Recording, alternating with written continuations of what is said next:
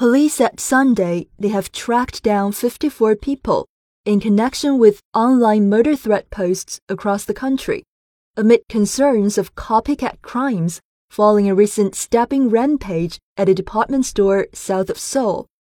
Police said they are reviewing the circumstances and criminal charges against those identified to have posted such threats. According to authorities, a number of them were minors.